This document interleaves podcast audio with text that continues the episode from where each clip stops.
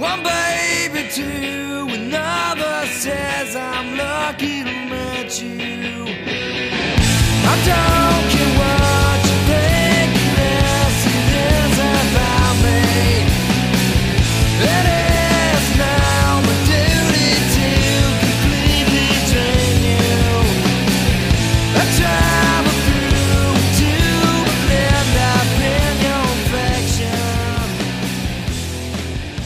Fala galera, beleza? Quem tá falando com vocês é o Pedro, trazendo pra vocês mais um HQ Sem Roteiro Podcast, o podcast de quadrinhos aqui da rede Iradex de Produções Associadas. E hoje vou conversar com uma colega de pesquisa lá da Universidade Federal do Ceará.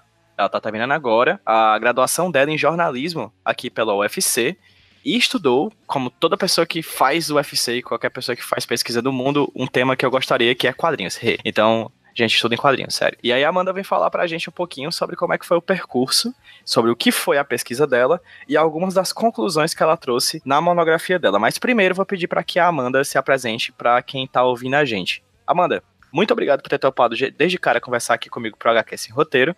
E fala aí pra quem tá ouvindo a gente quem é você. Oi, gente, eu me chamo Amanda e eu acabei de me graduar em jornalismo. E eu sou uma leitora, assim, fanática por mangás. Eu, além de, sim, estudar quadrinhos em geral, eu acho que o meu foco mesmo é estudar mangá. E sempre que eu tinha uma brecha na universidade para fazer um trabalho sobre isso, eu acabava focando a minha pesquisa em algum quadrinho que me chamava mais atenção. E foi o que aconteceu com Yasumi Pum Pum, né? Eu estava lendo o quadrinho durante a faculdade e aí surgiram muitas perguntas que eu não conseguia encontrar resposta na internet ou, sei lá, em outros trabalhos acadêmicos. Aí eu pensei, tá, então eu vou estudar isso aqui e tentar achar as minhas próprias respostas. Basicamente isso aí. Perfeito. Você também faz parte de um podcast sobre quadrinhos, não é isso? Sobre mangá, sobre animes, não é isso? Sim, sim, eu faço parte do Molho Shoujo, que é um podcast maravilhoso com outras meninas que também são fãs de mangás e a gente tem como objetivo é, trazer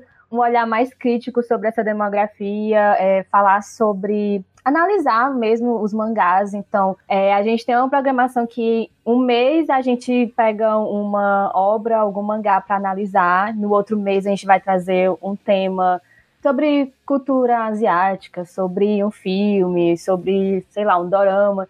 E também trazer essa discussão, e é muito bacana, assim, não- tô fazendo aqui já basta suspeita para falar porque eu faço parte, mas é um projeto muito massa, vocês deviam ouvir. Falando de quem não faz parte, mas que já ouviu, eu recomendo realmente o Molho Shoujo. A Giovana já apareceu aqui pelo feed do HQ Sem Roteiro, indicando um quadrinho, não me indica um quadrinho, inclusive um mangá muito interessante chamado Lovely Complex. Eu indico realmente o Molho Shoujo, é um programa muito bacana. Se vocês acham que o HQ Sem Roteiro é de nicho, o Molho Shoujo vai além.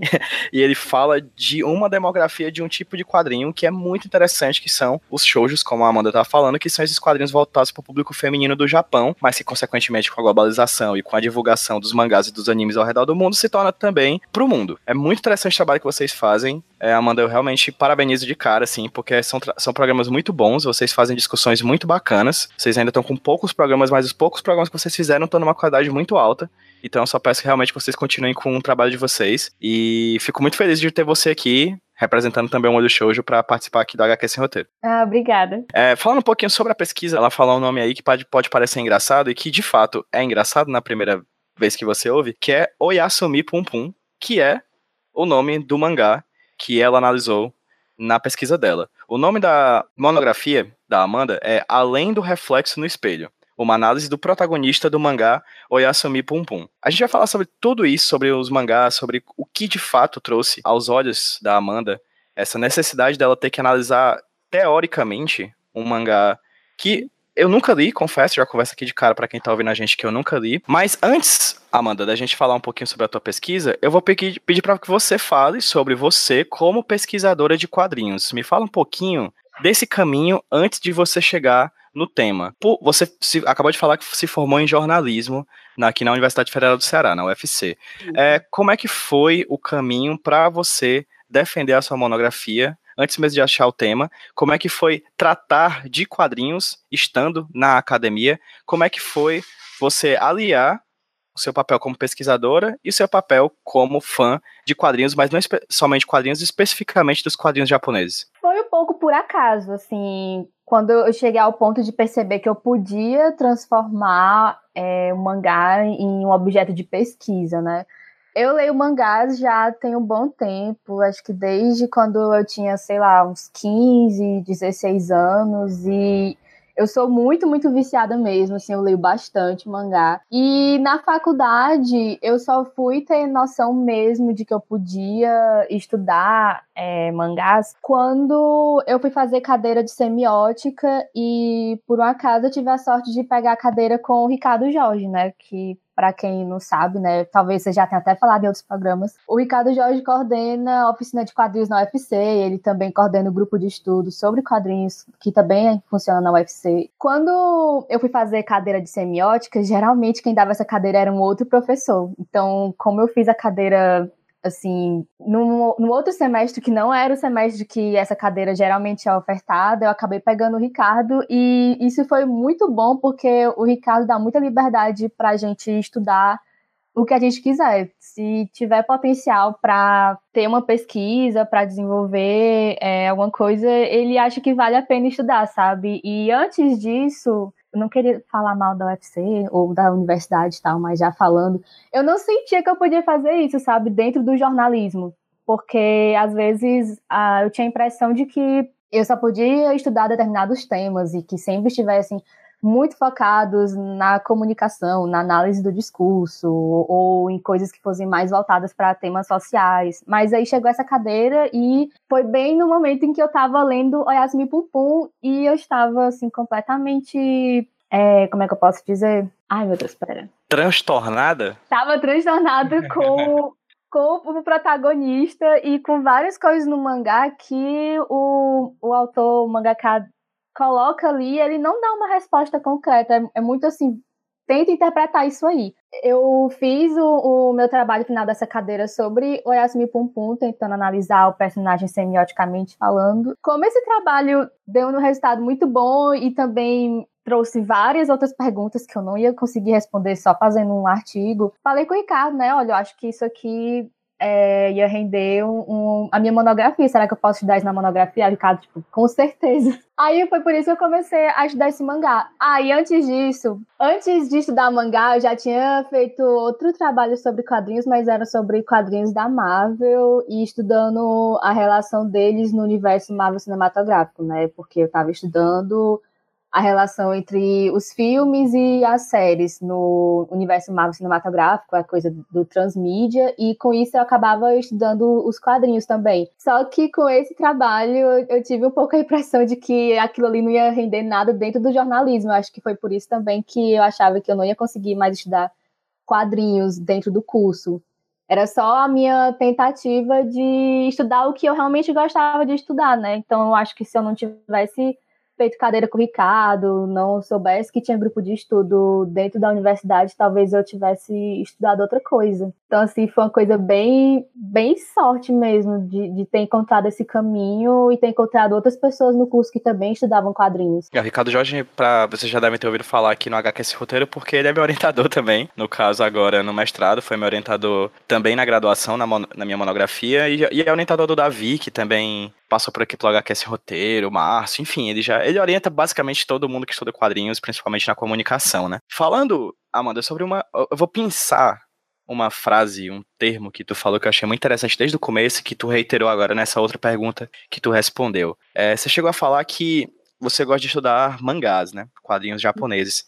E uma coisa que a gente vive falando, você já foi na jornada de quadrinhos, inclusive, né? A gente já se encontrou por lá, foi muito legal. A gente sempre fala e tenta sempre bater na tecla para quem ocasionalmente se confunda que mangá, comics, graphic novel é tudo quadrinho, né? A verdade é essa, tudo quadrinho.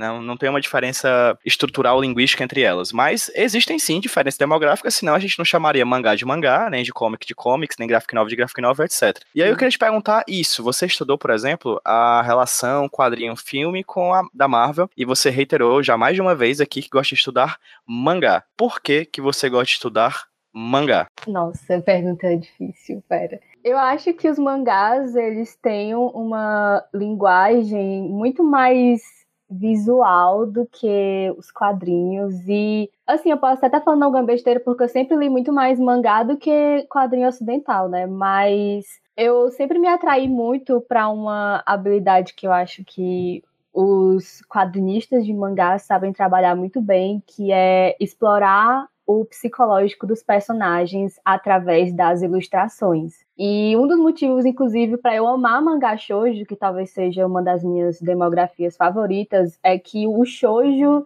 desde o comecinho soube trabalhar isso muito bem. Então, eles têm alguns recursos de. É, tipo, os recursos que eles usam para fazer a, a, espacialização nas páginas e até a maneira como eles escrevem os pensamentos dos personagens e as escolhas que eles fazem para de mostrador, de narrador, eles conseguem fazer uma combinação muito boa para explorar o psicológico dos personagens e fazer você ter ainda mais empatia por eles. E o Inyo Asano sabe fazer isso muito, muito bem. Ele, é, eu acho que é um dos mangakas que eu já li que consegue explorar isso melhor.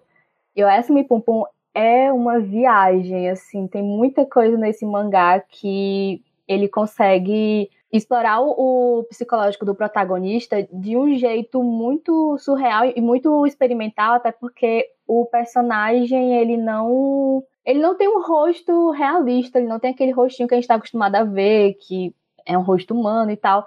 É um rosto que expressa poucas emoções, pelo menos do jeito convencional. Então, o Inyo Asano ele vai utilizar outras maneiras de expressar esses sentimentos do personagem e ele usa muitas imagens para isso. Então, é por esse tipo de coisa que eu encontro no mangá que eu acabo gostando mais de mangás e é, acabo tendo mais vontade de estudar os quadrinhos japoneses do que quadrinhos de outros países. Perfeito. Você já, já adiantou aí o seu contato com a obra do Inil Asano. O Inil Asano já lançou alguns quadrinhos aqui no Brasil, né? Talvez o mais conhecido deles seja o Solanin, que foi lançado há um tempo atrás pela LPM Pocket, aqui em duas edições, Solanin Volume 1 e Solanin Volume 2. Ainda dá pra achar, inclusive, nas livrarias do Brasil. É um quadrinho muito bom. E é a única obra que, infelizmente, do Riniel que eu li até hoje. Eu me chicoteio toda noite por isso, porque eu deveria ler mais coisas dele, porque ele realmente é um cara muito bom. Mas além disso, a gente também tem aqui no Brasil o Cidade da Luz, né? Sim, Foi lançado pela o Panini. Cidade da Luz, ele é. Eu ainda não li, mas se eu não me engano, ele é uma coletânea com algumas histórias bem curtinhas dele. E também foi lançado pela JBC o Nidigahara Holograph, que é um volume único, muito bom assim, eu tenho que ler ele de novo porque ele é muito confuso também. É, é outro mangá do Inuyasha que você tem que ler, reler e, e, ficar interpretando as coisas que ele colocou ali, porque ele é bem, bem viajado. A JBC também já anunciou o lançamento do Yasumi Pum Pum aqui no Brasil, né? Porque ele ainda não foi publicado aqui e há muito tempo as pessoas pediam para as editoras para trazerem esse mangá, era uma coisa até meio cansativa de tão repetido, já que a gente via em comentários e pedidos do pessoal nas redes sociais. Mas agora já a gente já sabe que vai ser lançado aqui, só não tem previsão de quando vai sair. Sim, quando é, qual desses quadrinhos foi o primeiro dele que você leu? O primeiro que eu li, eu acho que foi A Girl on the Shore, que também não foi publicado aqui ainda. E é um quadrinho que vai mostrar um relacionamento entre uma menina e um menino que eles têm acho que uns 16 anos, ainda estão na escola. É um relacionamento que os, os, dois não não querem assim ter mais nada além de um relacionamento sexual. Eles não querem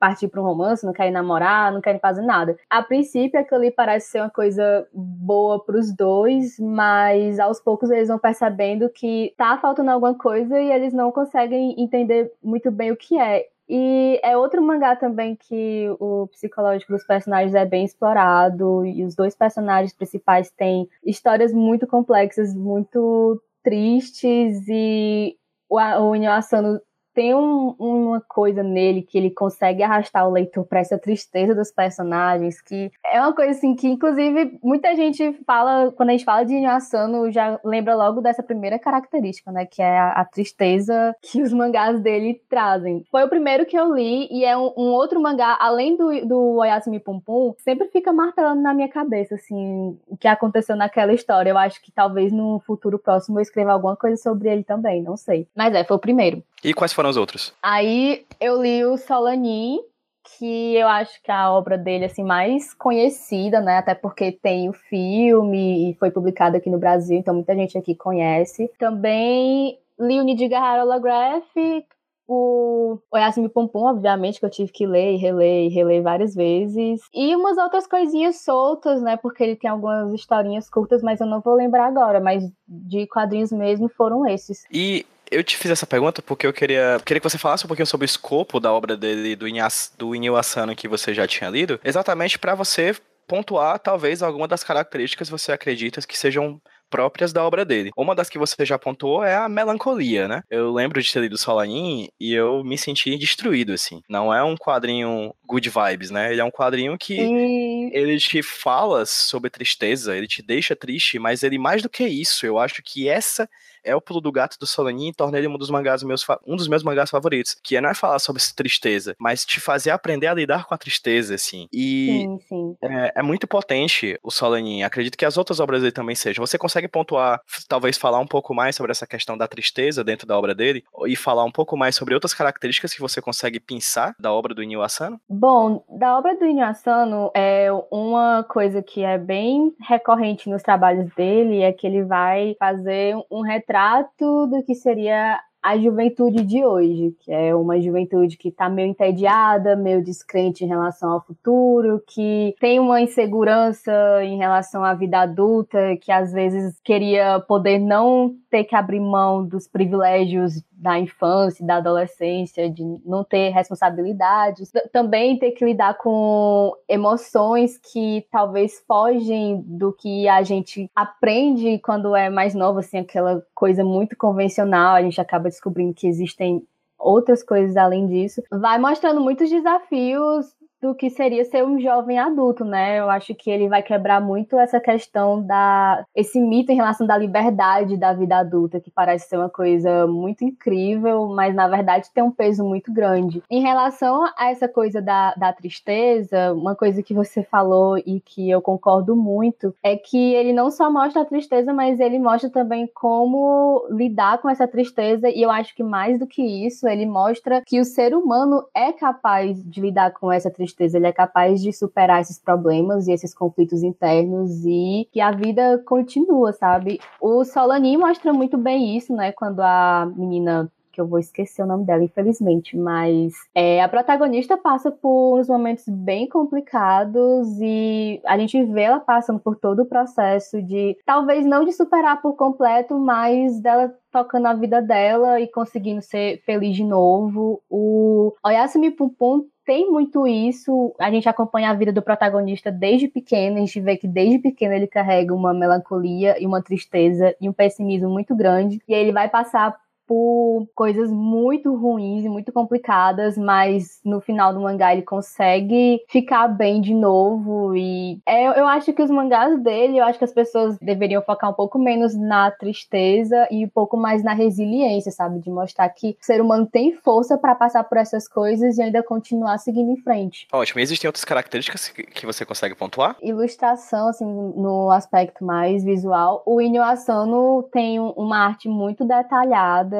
e muito bonita. Eu acho que beleza é uma coisa muito relativa, mas enfim. Ele tem o hábito de fazer umas cenas bem como é que eu posso dizer, coisas do cotidiano que pareceriam muito simples, mas ele desenha assim como se fossem coisas muito bonitas, e eu sinto que ele tem muito essa necessidade de congelar momentos do cotidiano. E os mangás dele, a maioria são slice of life, né? Então faz muito sentido. E os personagens são todos pessoas bem realistas, é uma coisa que é, inclusive, é, eu pontuo no meu trabalho, se você for pegar os mangás do Inyo Asano e comparar, talvez, não sei, com os mangás shounen, esses mangás que fazem muito sucesso, você vê que os personagens, eles são bem mais realistas, eles têm um cabelo diferente, ou então são pessoas que estão, é, que não são pessoas magras, ou pessoas que estão com o dente faltando, com o nariz escorrendo, então são pessoas, assim, mais próximas da vida real. Aliás, o trabalho inteiro dele é bem realista. Ele gosta de mostrar a vida, incluindo o que não é considerado bonito ou que não é convencional, as coisas ridículas que acontecem, as coisas angustiantes também. Então, é um trabalho bem mais adulto, mais realista e também ele não tem medo, não tem receio de colocar coisas que talvez não sejam agradáveis e que não sejam coisas assim muito fáceis de engolir, sabe?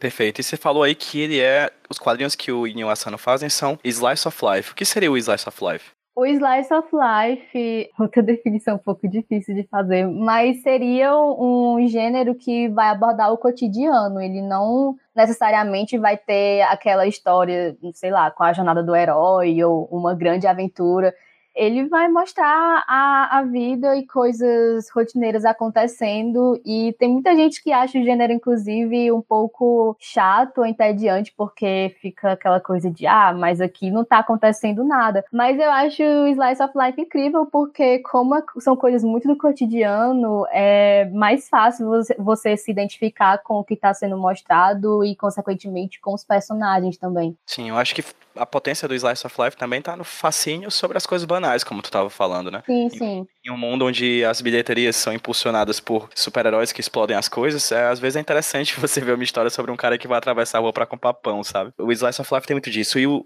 o Inil Asano, ele faz isso. Como você falou, o desenho dele das coisas do, do, dia a dia são, são lindos, né? É um trabalho realmente muito bonito. Você passa as páginas, você não queria passar as páginas porque você queria ficar admirando. Não, e eu acho isso muito incrível porque tem um, um certo mito às vezes, principalmente quem não tá acostumado a ler quadrinho ainda, de que quadrinhos que não tem muito texto, são coisas que você consegue ler mais rápido. Só que o quadrinho do Inhação você não vai ler mais rápido de jeito nenhum, porque as cenas dele, tipo, páginas duplas com cenários, assim, são coisas muito bonitas e até, sei lá, pessoas atravessando a rua no meio da chuva. É uma coisa que vale a pena você parar e ficar analisando cada detalhezinho. Sem falar outras coisas que ele faz também que ampliam esse efeito aí de você parar as páginas e ter que ficar olhando por muito tempo, mas basicamente é isso. Quais são esses outros efeitos? Os elementos abstratos que ele costuma usar nos quadrinhos. Ele não usa isso em todos, mas pelo menos três quadrinhos dele que eu já li tem muito disso. Então, por exemplo, o Solanin tem um,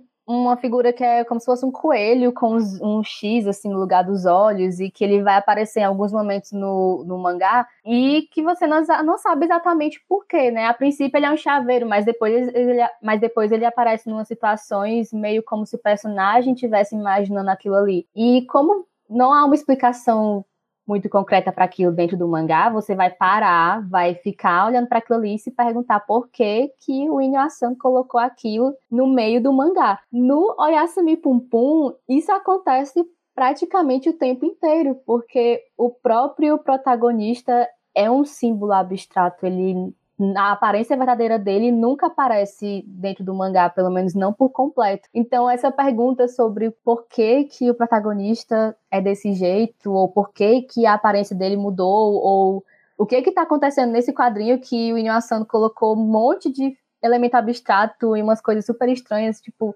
pode não ter texto nenhum, mas justamente talvez por não ter texto nenhum e ser uma coisa muito estranha, o leitor vai ter que parar e tentar analisar aquilo ali para conseguir achar um significado. Perfeito. E aqui já tô dando uma olhadinha no sumário da tua pesquisa, Amanda, e é nesse ponto que a gente parou aqui. Você fala por exemplo, a caracterização do Pum Pum. Né, desse personagem. Antes da gente falar sobre isso, fala rapidinho sobre o que trata Oyasumi Pum Pum. Quem é o protagonista? Qual é a história? Fala para quem tá ouvindo a gente, apresenta para quem tá ouvindo a gente o que é Oyasumi Pum Pum. Bom, gente, Oyasumi Pum Pum, assim, numa tradução livre, seria Boa Noite Pum Pum. E vai ser uma história acompanhando o Pum Pum Punyama, que no começo do mangá ele deve ter por volta, sei lá, de uns 10 anos, e a gente vai acompanhar esse personagem até a vida adulta. Basicamente, a gente vai acompanhar a vida cheia de desgraça, com muita coisa ruim acontecendo. A gente vai observando esse personagem é, tentando lidar com todas essas coisas e tentando de alguma forma se proteger de tudo isso também e buscando uma maneira de continuar seguindo em frente, mas ao mesmo tempo sempre com um pessimismo muito grande. Então é como se eu tivesse sei lá, tentando sobreviver aquilo tudo, mas sem muita expectativa de que as coisas podem realmente melhorar. E aí a gente vai sendo apresentada ao. Os problemas dele começam sendo coisas bem. É, nada assim muito surpreendentes, sei lá, conflitos na família, problema na escola, aula coisas assim. E aí as coisas vão ficando ainda mais complicadas à medida que ele vai envelhecendo. A gente tem um, um outro personagem central além do Pum, que é a Aiko, uma menina que ele conhece na escola quando ele ainda é criança. E essa menina vai acompanhar a história até o final do mangá. Às vezes não, ela nem vai estar presente, mas ela se torna uma ideia muito forte assim, na cabeça do Pum, que boa parte das ações dele giram em torno dessa menina e depois ela vai voltar e mais coisas é, vão acontecendo. Eles têm meio que um romance, mas uma relação muito, muito estranha. E aí as coisas vão girando em torno desse relacionamento dele com essa menina. O ponto assim mais massa do Yasumi Pum Pum, que eu acho que é o que chama a atenção para esse mangá, é que o protagonista, ele é representado por uma figura de um pássaro, né? Na verdade, é uma figura que se assemelha a um pássaro, ele parece um desenho feito por uma criança, assim, a cabeça e o corpo, eles não têm meio que uma divisão, não tem aquele pescoço, é só um corpinho sem muita separação. E os membros parecem aqueles, sabe aqueles bonecos palito, assim, que tem só uns risquinhos? É mais ou menos isso. E é um, um, uma caracterização que dá um contraste enorme com o resto do mangá, porque o resto do mangá é muito detalhado, os traços são muito fininhos, tem muita coisa. Então, é engraçado porque o protagonista do mangá, que é, sei lá, o ponto central, o central da história, parece deslocado dentro da história que supostamente pertence a ele. Então já causa um estranhamento desde o começo do mangá. Outra coisa que também causa um estranhamento muito grande é que o Pum Pum não tem balões de fala e não tem balões de pensamento, ele simplesmente não tem balões. A gente nunca tem acesso direto ao que o personagem está falando ou está pensando a gente só consegue saber o que ele está pensando, quais são os anseios dele, o que ele está sentindo, o que ele está falando, graças a um narrador heterodiegético que a única função dele é acompanhar o personagem e falar para o leitor o que é que está acontecendo com ele. Esse narrador não fala sobre o ambiente, não fala sobre circunstâncias externas, ele não fala sobre qualquer outra coisa além do pum pum, tanto que em outras partes do mangá, quando tá focando em outros personagens, esse narrador também desaparece. Então, o Pum Pum é um personagem muito enigmático que chama muita atenção, porque desde o começo fica aquela pergunta de por que, que esse personagem é representado dessa forma e qual seria a imagem verdadeira dele. E aí, no caso, você fala um pouquinho é, na tua pesquisa, eu tô dando uma olhadinha no sumário, eu não tô chegando nem a ler, pois queria que você falasse em vez de eu ler, né? Sobre a caracterização do Pum Pum. E você traz aqui dois termos que eu acho que são bastante relevantes, principalmente explicando o que você acabou de falar sobre a trama que é a caricatura e a modulação do traço. O que esses termos, de certa forma, trouxeram para a tua pesquisa? O que, que eles querem dizer dentro da tua pesquisa? O que é a caricatura dentro do Oyasumi Pum Pum e o que é a modulação do traço dentro do Oyasumi Pum Pum? A caricatura aparece no Oyasumi Pum Pum de duas formas, né? Uma delas, em alguns personagens secundários, é aquela caricatura extremamente exagerada, né? Que vai trazer tanto uma emoção exacerbada como também um, um certo assim, um aspecto meio bizarro para algumas coisas que tá acontecendo. Mas é, eu acho que o principal aspecto da, de caricatura dentro desse mangá, na verdade, é a caricatura abstrata, que seria o caso do Pum Pum, né? O Pum Pum, o, como eu já falei, o rosto dele é bem simples, assim, caso não, não tenha ficado muito nítido ainda. O rosto do Pum o corpo do Pum na verdade, é só um, um traço de uma coisa que lembra um pássaro, e aí ele tem um bico no rosto, tipo um bico representando a boca, e dois pontinhos no lugar dos olhos. Então são pouquíssimos elementos. É, pra, pra, pra quem tá ouvindo a gente, acho que a imagem da, da, da, capa do post e também a do post lá no site do iradex.net vão ter as imagens do Pum Pum, caso vocês queiram ter a mínima noção do que a gente tá falando dessa, desse contraste, né? Entre o, a, a abstração do personagem e a realidade, a, o realismo, você pode dizer assim, não sei se se, caso você possa dizer assim, Amanda, Pode. entre aspas, do resto dos personagens da trama, né? O, o personagem tem pouquíssimos elementos e, e, isso acaba tornando a caracterização dele muito, muito simples e ao mesmo tempo muito enigmática. Então, a, a caricatura abstrata, ela, ao invés de deixar muito óbvio o que é que o personagem está sentindo, ou o que é que. É, o que, que o personagem está sentindo e mostrar assim, o sentido daquela imagem de uma maneira bem explícita e bem rápida para o leitor, é, a, caricatura, a caricatura abstrata já faz justamente o contrário, né? Ela, a caricatura abstrata ela não vai entregar logo de cara esse significado para o leitor, muito pelo contrário, ele vai dificultar bastante a leitura. Isso é uma coisa que a gente vai ver no Pum, assim, até o, o final do mangá. Além dessa caracterização que é a que mais aparece na história, que é o do Pum Pum semelhante a um pássaro, a imagem dele vai mudar algumas vezes ao longo da história. Sempre essas mudanças sempre acontecem em momentos bem cruciais assim da vida do Pum Pum, então não são mudanças aleatórias, o que já faz você se questionar também por que, que a imagem dele mudou e quais seriam os significados por trás dessas mudanças e por trás da imagem que está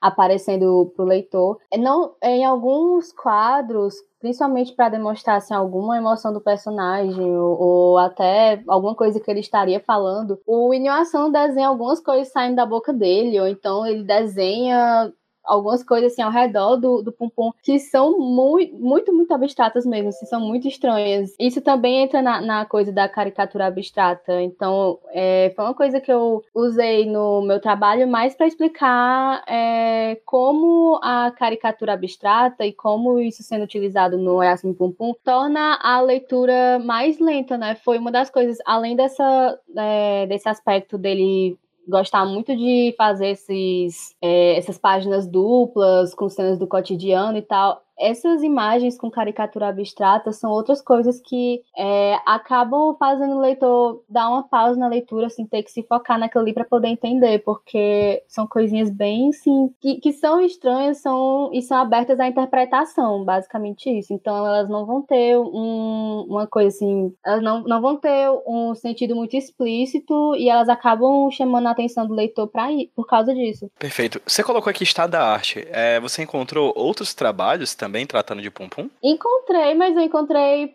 poucos trabalhos. Eu, inclusive, fiquei um pouco surpresa com isso, porque, ok, esse mangá não foi publicado aqui no Brasil, mas ele foi publicado em outros países, como França, Itália, os Estados Unidos, se não me engano, Espanha também foi publicado. E foi bem difícil encontrar outros trabalhos do Yasmin Pum Pum. Eu só consegui encontrar um trabalho que era focado realmente no, no, mangá e analisar o mangá assim com mais detalhes. Inclusive foi um trabalho de um pesquisador chinês. Eu tive que ir caçando as coisas e eu inclusive entrei em contato com ele porque para conseguir acesso à pesquisa dele, se eu não tivesse falado com ele, eu ia ter que pagar pelo trabalho dele, assim, mais de, de 100 Hong Kong dólares. Então, obrigada aí Lial por ter passado seu trabalho para mim. Ótimo, Lial que é nosso ouvinte aqui da HQ dele. Não, mas fica aqui um abraço pra ele de toda forma. Sim. E ele não vai entender, mas tudo bem. Ele não vai entender, mas fica aqui um abraço para você. Sinta-se abraçado, por mais que você não entenda. é, no segundo capítulo, você vai chegando já para as suas discussões sobre a relação entre imagem, corpo e o Oyasumi Pum Pum, confere? Sim, sim. E aqui você fala, por exemplo, sobre uma personagem, acredito que seja uma personagem da obra, que é a Sashi Nanjo, é isso? É a Sashi Nanjo. É, que é mangaka também, ou seja, tem uma certa característica do Oyasumi Pum Pum, que é uma, meta, uma meio que uma metatextualidade, né? A gente tem uma personagem que produz quadrinhos dentro do quadrinho do Inyo Asana. Por que, que você decidiu destacar essa personagem? Qual é a importância dela para compreender a obra que a gente está falando aqui? A Sati fica implícito no, no mangá e quem escreveu essa história, quem é a grande enunciadora, é a própria Sati Nanjo. Por quê? Ela é uma mangaka, isso fica bem claro assim desde de que desde o momento em que a personagem começa a ser apresentada melhor e no final da história ela vai falar que está interessada em escrever uma nova história e ela fala isso pro Pum Pum mostrando um caderno que tem um rascunho do que seria o protagonista do mangá e nesse rascunho está o desenho que o leitor reconhece como sendo Pum Pum, que é essa figura que parece um pássaro. Mas essa figura para os personagens do Pum Pum é só um desenho, não é. Ninguém reconhece aquilo ali como sendo o Pum Pum, é, aquilo ali é simplesmente um, um rabisco. E com isso fica implícito de que a, a Sati, no momento futuro, talvez, ela tenha feito esse mangá falando sobre essa história e tenha inserido ela mesma como personagem. Daí eu falei sobre isso porque uma das minhas grandes perguntas dentro da, da pesquisa era saber quem estava por trás do narrador e do mostrador desse mangá. E o, man, o próprio mangá já deixa implícito que pode ser a, a. Apesar de que, lendo o mangá, ele também dá a possibilidade para outras leituras. Perfeito. E aí, você já apontou uma coisa que eu acho interessante, Amanda, e vou pedir para que você fale um pouco mais sobre isso, que é uma característica própria dos quadrinhos. Você chegou a falar sobre o narrador e você chegou a falar sobre o mostrador, essas duas instâncias. O que quer dizer isso? O que, o que são essas instâncias? O que elas representam dentro de uma história em quadrinhos? E como isso é utilizado dentro do Yasumi Pum Pum? Por mais que você já tenha falado antes, só pontua mais ou menos o que seria esse mostrador e esse narrador dentro da obra. É, quando eu tô falando do narrador, eu Estou me referindo ao narrador que fica presente no recitante, que seria o narrador heterodiegético que acompanha o Pum Pum, mas falar de narrador, assim, da história em geral, quando a gente fala de histórias em quadrinhos, é até um pouco complicado, porque é um termo que acaba ficando muito ligado ao texto e a gente sabe que quadrinhos eles não são apenas texto, na verdade o quadrinho ele é muito mais imagem, ele conta muito mais a história através das imagens do que mesmo pelo texto. E aí por isso que entra a questão do mostrador, que ele seria algo parecido com narrador, só que nas imagens, né? O mostrador seria, digamos assim, essa instância responsável por escolher o que está sendo mostrado e o que não está sendo mostrado nos quadrinhos. E por que, que eu estou trabalhando com esse narrador heterodiegético e com o mostrador, porque eu queria entender quem seria o enunciador por trás dessas duas instâncias para poder entender qual seria o objetivo em relação a por que, que ele estaria trabalhando com o narrador dessa forma e por que, que ele estaria trabalhando com o mostrador da maneira que é trabalhado em Asimo Pum Pum, porque o mostrador, tanto o mostrador como o narrador no Oyasumi Pum Pum, eles são bem envolvidos e eles não são nem um pouco neutros. Não que em outras histórias de em outras histórias em quadrinhos eles sejam neutros, porque isso também é bem possível, mas a gente observa que em outras histórias em quadrinhos, né, é, alguns autores, alguns quadrinistas tentam passar uma impressão de neutralidade, enquanto no Yasmin Pum Pum, desde o começo, fica bem nítido que não tem essa neutralidade de forma alguma, e ele não tem intenção de disfarçar isso. Então, por isso que eu estava tentando trabalhar com os dois. E aqui, outro ponto interessante da, da tua pesquisa Olha, percebe, eu não li o, o, mangá, tá? Então eu tô te fazendo perguntas a partir desses, dessas palavras que você coloca aqui na pesquisa. E uma delas é o espelho. O que essa relação, já que a gente tá falando de imagem, mostrador, personagem que tem um tipo de caracterização um pouco diferente dos outros personagens, realismo, caricatura, o que a figura do espelho tem de importância para isso e já se possível linkar com, ter, com a, a questão seguinte que você aborda na tua pesquisa, que é a imagem do corpo o que seria o resultado desse quadrangular entre o, o pum-pum, o espelho, o eu e a imagem do corpo? É, eu já falei que o mangá deixa implícito que a Sati pode ser uma das enunciadoras, logo ela seria responsável tanto pelo narrador como por mostrar o pum pum da forma que ele é mostrado no mangá, mas algo em mim dizia que o Pum Pum também poderia ser é, o responsável, tanto pelo narrador como por essa mostração. É, quando eu estava conversando com o meu orientador, ele me sugeriu que eu investigasse mais essa questão do espelho, porque no mangá, não sei se ficou muito claro aqui, mas essa caracterização do Pum Pum, quem enxerga ele dessa forma é o leitor, assim, as pessoas que convivem com ele não veem, não veem ele desse jeito. Tanto que às vezes ele aparece de jeitos muito estranhos na frente dos outros, e às vezes ele muda de aparência na frente dessas pessoas e nunca rola nenhuma surpresa, nunca rola estranhamento por parte de ninguém e tal. Então, isso é uma caracterização que não é verdadeira, digamos assim. E é a única pessoa que olha para essas caracterizações e tem alguma opinião sobre elas e fica analisando essas imagens é o próprio Pum Pum quando ele se vê no espelho. E isso não acontece só uma vez, ele também não necessariamente precisa estar na frente de um espelho para isso. Às vezes ele está vendo o reflexo dele numa poça d'água, ou no olho, no olho de outra pessoa, ou numa janela. E sempre que ele está é, olhando para a própria imagem, ele começa a se questionar sobre como as pessoas enxergam ele e ele começa a fazer comentários sobre ele mesmo, geralmente comentários sobre o caráter dele, sobre quem ele é, geralmente comentários depreciativos, comentários pessimistas. Então, é uma coisa que vai além do aspecto visual. É algo bem assim, ele tentando é, tirar uma conclusão de quem ele é, né? ele analisando a si próprio no nível mais inconsciente. Pegando essa, esse gancho aí da imagem dele no espelho e de como o Pum Pum se enxerga quando se olha para o espelho, eu fui ler um pouco algumas coisas do Násio. Násio é um pesquisador, psicanalista que estudou imagem do corpo, se baseando muito em estudos do Lacan, que era um psicanalista que fez uma teoria bem interessante sobre o estágio do espelho. E nessa teoria ele vai falar daquele estágio do espelho que o bebê, quando tem seis meses, ele se olha no espelho e ele, quando percebe que consegue mexer o corpo e ao mesmo tempo mexer a imagem que está no espelho, ele consegue se reconhecer como um indivíduo. E o Lacan vai estabelecer essa fase como o nascimento do eu, o eu como indivíduo, né? Porque o bebê começa a entender que ele é uma unidade.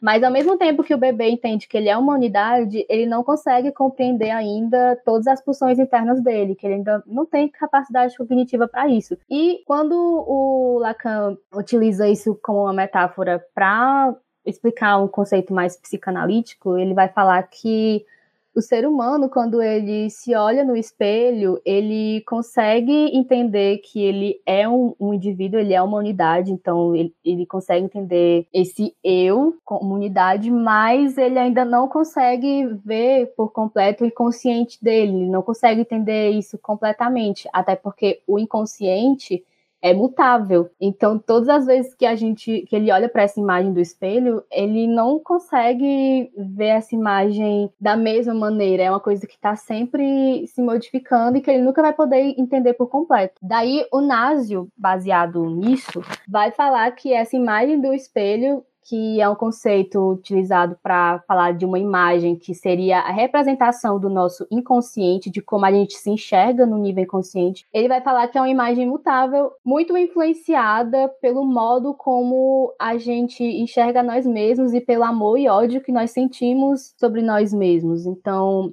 é uma imagem que vai estar tá sempre mudando e que vai ter muito a ver com as nossas emoções e como a gente se sente em relação a nós mesmos. Eu estou sendo um pouco repetitiva agora, mas ok. E ele também vai falar que essa imagem no espelho, na verdade, seria um conjunto de imagens. São várias imagens compondo um, um só indivíduo.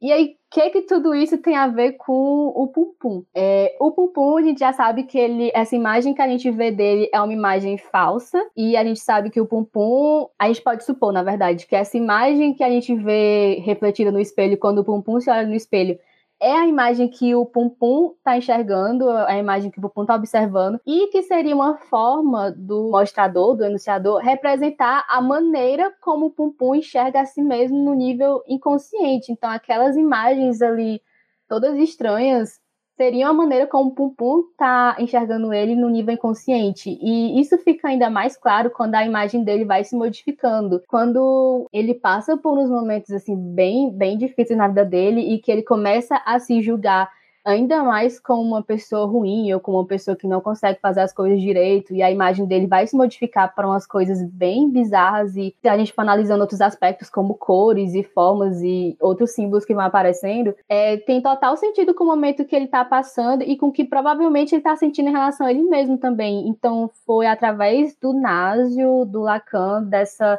é, ideia da imagem especular como uma representação de como a pessoa se enxerga no nível inconsciente que que eu é, criei essa teoria de que as imagens do Pum Pum, essas imagens abstratas, seriam a, a, o modo como ele se vê, se enxerga, é, se enxerga mesmo no nível inconsciente, vai mostrando também como essa imagem que ele cria no próprio inconsciente dele vai se modificando à medida que a maneira como ele se sente em relação a si mesmo se modifica também. E quando eu cheguei a essa conclusão de que essas imagens que a gente está vendo podem ter sido criadas no inconsciente do Pum Pum e são a representação de como ele se enxerga no nível inconsciente, isso foi a chave para supor que talvez o Pum Pum também possa ser um dos enunciadores desse mangá e que todos os essas representações foram formas que ele utilizou para demonstrar como ele estava se enxergando no nível inconsciente nos momentos em que aquelas coisas aconteceram. E aí consequentemente, a gente também podia supor que os pensamentos do narrador poderiam ter sido é, criados pelo Pum Pum também, já que todas as opiniões que são expressas é, pelo narrador,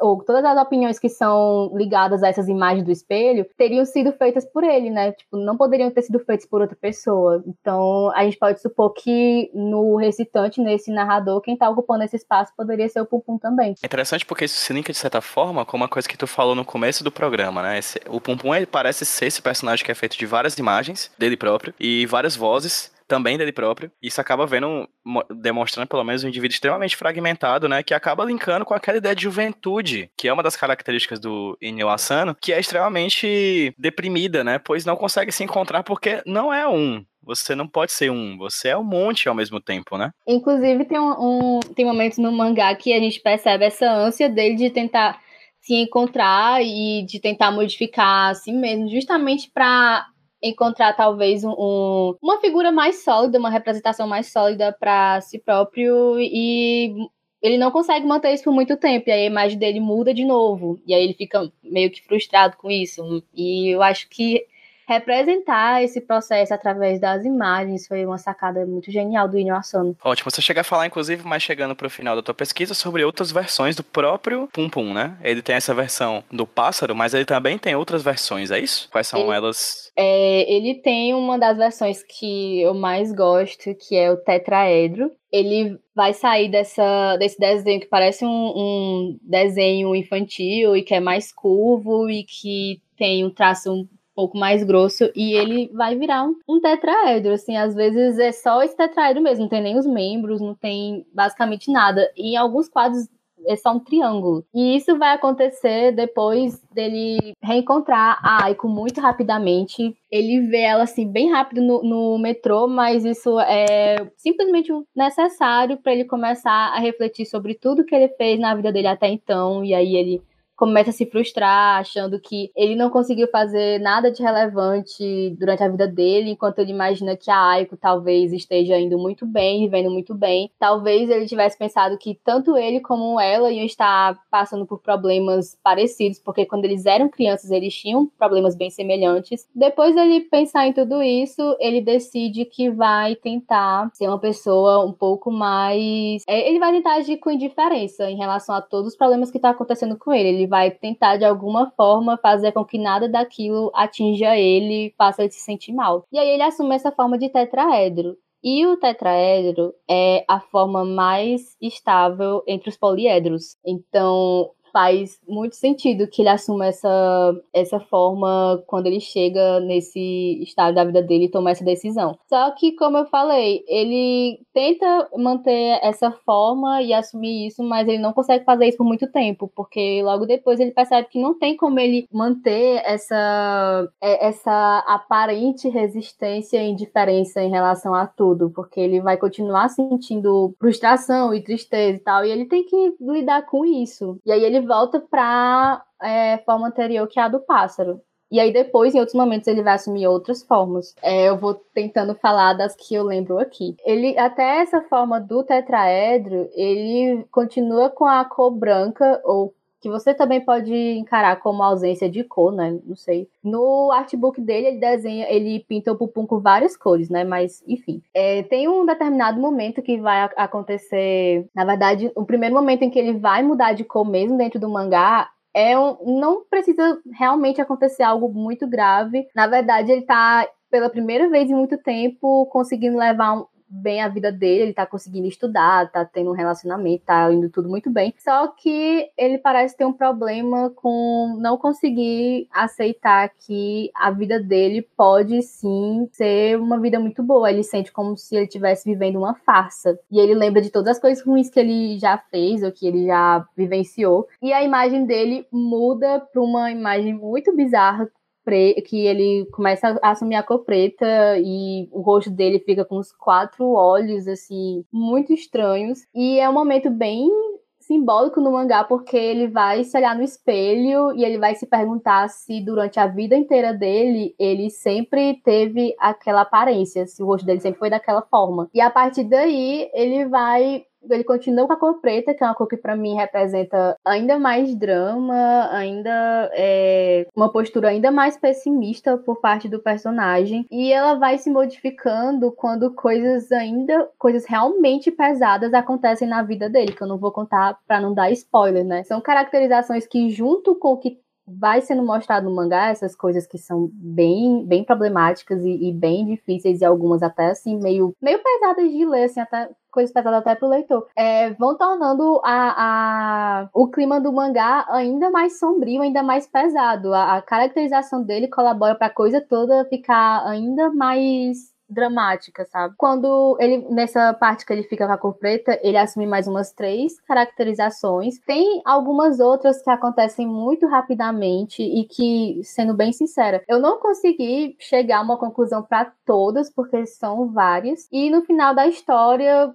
ele volta à, à, aparência do pássaro, que acho que é mais uma coisa de representar também como depois de todas as coisas ruins ele consegue voltar a um estado assim de, de estabilidade e conseguiu superar todas as coisas ruins que aconteceram com ele. Beleza. Terminou a monografia, tá naquela fase de revisão agora, não é isso? Sim, de revisar, corrigir, acrescentar umas coisas. Você acredita que ainda existem outras questões que você não conseguiu abordar na tua pesquisa?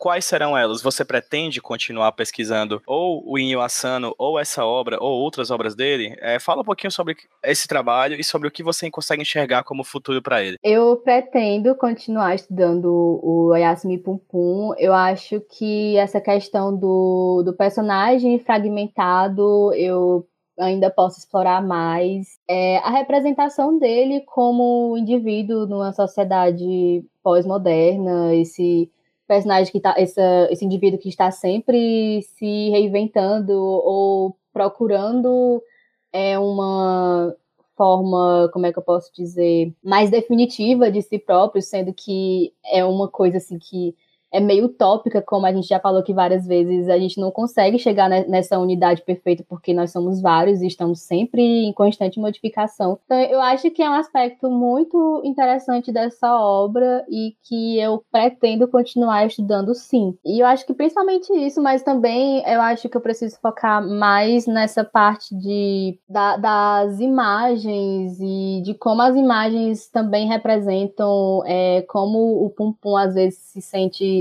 é, ao mesmo tempo que ele está ali é, no meio de várias pessoas, ele também se sente solitário, ao mesmo tempo sente uma dependência de precisar do outro, de precisar, talvez, de uma confirmação do outro sobre como ele é, como ele é na questão dessa imagem inconsciente, do que ele, do que ele representa. Mas é mais essa coisa mesmo do, do ser fragmentado. Eu acho que isso ainda dá muita pesquisa. Excelente. Amanda, muito obrigado pelo papo. O Yasmin Pum é uma das obras que eu tô mais esperando para chegar aqui no Brasil. JBC, pelo amor de Deus, publica logo isso. Quando esse programa aí é o, talvez inclusive já tenha sido lançado, mas de certa forma fica aqui o convite para todo mundo ler, porque eu acho que é uma obra que vale a pena, sabe? Eu não li, mas é uma das obras que mais me instiga exatamente por essas questões. Eu coloco o Yasumi Pum Pum no Google Imagens e fico passeando entre as imagens, porque é uma mais incrível do que a outra, assim. E eu quero muito, um dia, impresso pela JBC, poder ler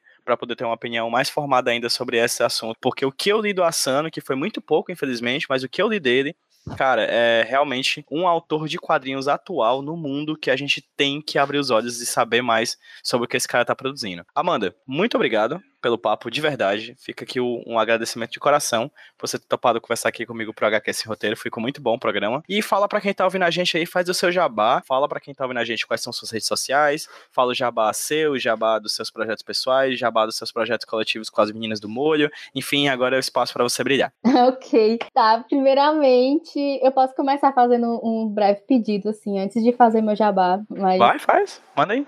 Gente, vocês que querem seguir carreira acadêmica ou que estão na faculdade, querem estudar alguma coisa, estudem mangás, por favor. Eu queria ver mais pessoas que estudassem mangá, principalmente aqui no Ceará, porque eu ainda sinto que é eu e mais algumas pessoas fazendo trabalho sobre isso. E falando sobre eu mesma, é, vocês me encontram no Asas de Tinta no Instagram. Lá eu estou sempre falando sobre as minhas leituras, sobre o que eu estou lendo de mangá, de quadrinho, de livro, também sobre o que eu estou assistindo, principalmente anime. Estou sempre comentando por lá e aparecendo nos stories. E acompanhe o Molho Shoujo. A gente tá com uma programação muito massa. E se você é fã de shoujo ou de mangás em geral, ou se você é interessado pelo trabalho de mulheres nos quadrinhos, eu acho que vale muito a pena conferir. Siga o Molho hoje no Instagram também. E basicamente é isso. Deixa eu só acrescentar mais uma coisa do que eu quero estudar, porque eu lembrei agora. Tem uma outra coisa também que eu quero estudar no.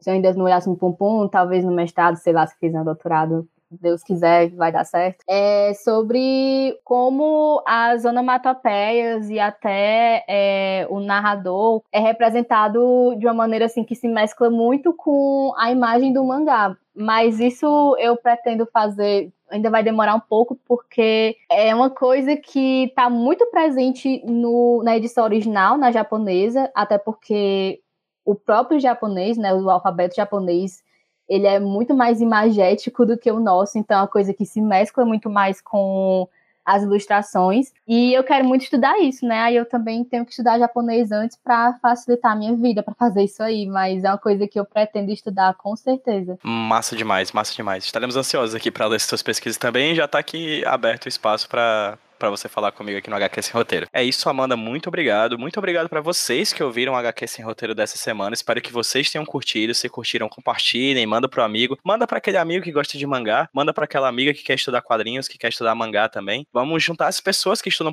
mangá. E, cara, sério, se você estuda mangá, se você é uma moça que estuda mangá, se você é um cara que estuda mangá, fala aqui pro HQ Sem Roteiro pra gente discutir um pouquinho sobre o que você estuda. Eu queria ver mais mangá, de fato, aqui no HQ Sem Roteiro. É todo um universo, todo um país inteiro de produções culturais. É um dos mercados mais fortes do mundo. E a gente, é, em comparação, a gente tem bastante pouco, assim, compara em comparação com outros temas que a gente já abordou aqui no HQ Sem Roteiro, discussões sobre mangá. Então, o HQ Roteiro é a casa de vocês também, caso você estude, caso você curta, fala aí comigo que a gente articula isso aí, qualquer coisa, a Amanda vem até falar um pouquinho também é, da sua perspectiva como molho Muse, lá do Molho Shoujo e como pesquisadora de quadrinhos agora que ela é também, pois está formadíssima, querida, está toda jornalista. Amém! Agora, é, agora é graduada, meu amor.